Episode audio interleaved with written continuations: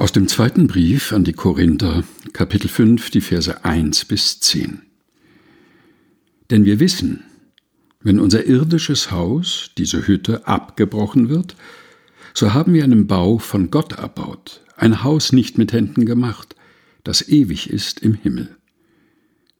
Denn darum seufzen wir auch und sehnen uns danach, dass wir mit unserer Behausung, die vom Himmel ist, überkleidet werden weil wir dann bekleidet und nicht nackt befunden werden.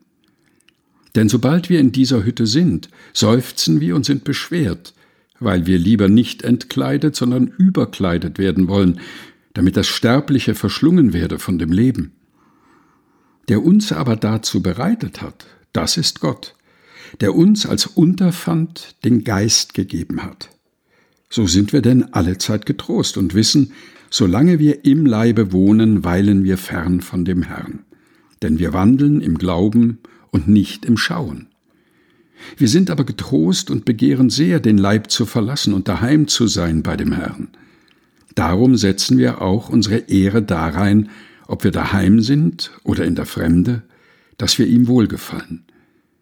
Denn wir müssen alle offenbar werden vor dem Richterstuhl Christi, auf das ein jeder empfange, nach dem, was er getan hat im Leib, es sei gut oder böse. 2. Korintherbrief, Kapitel 5, Vers 1 bis 10 in der Übersetzung der Lutherbibel von 2017 der Deutschen Bibelgesellschaft. Gelesen von Helga Heinold.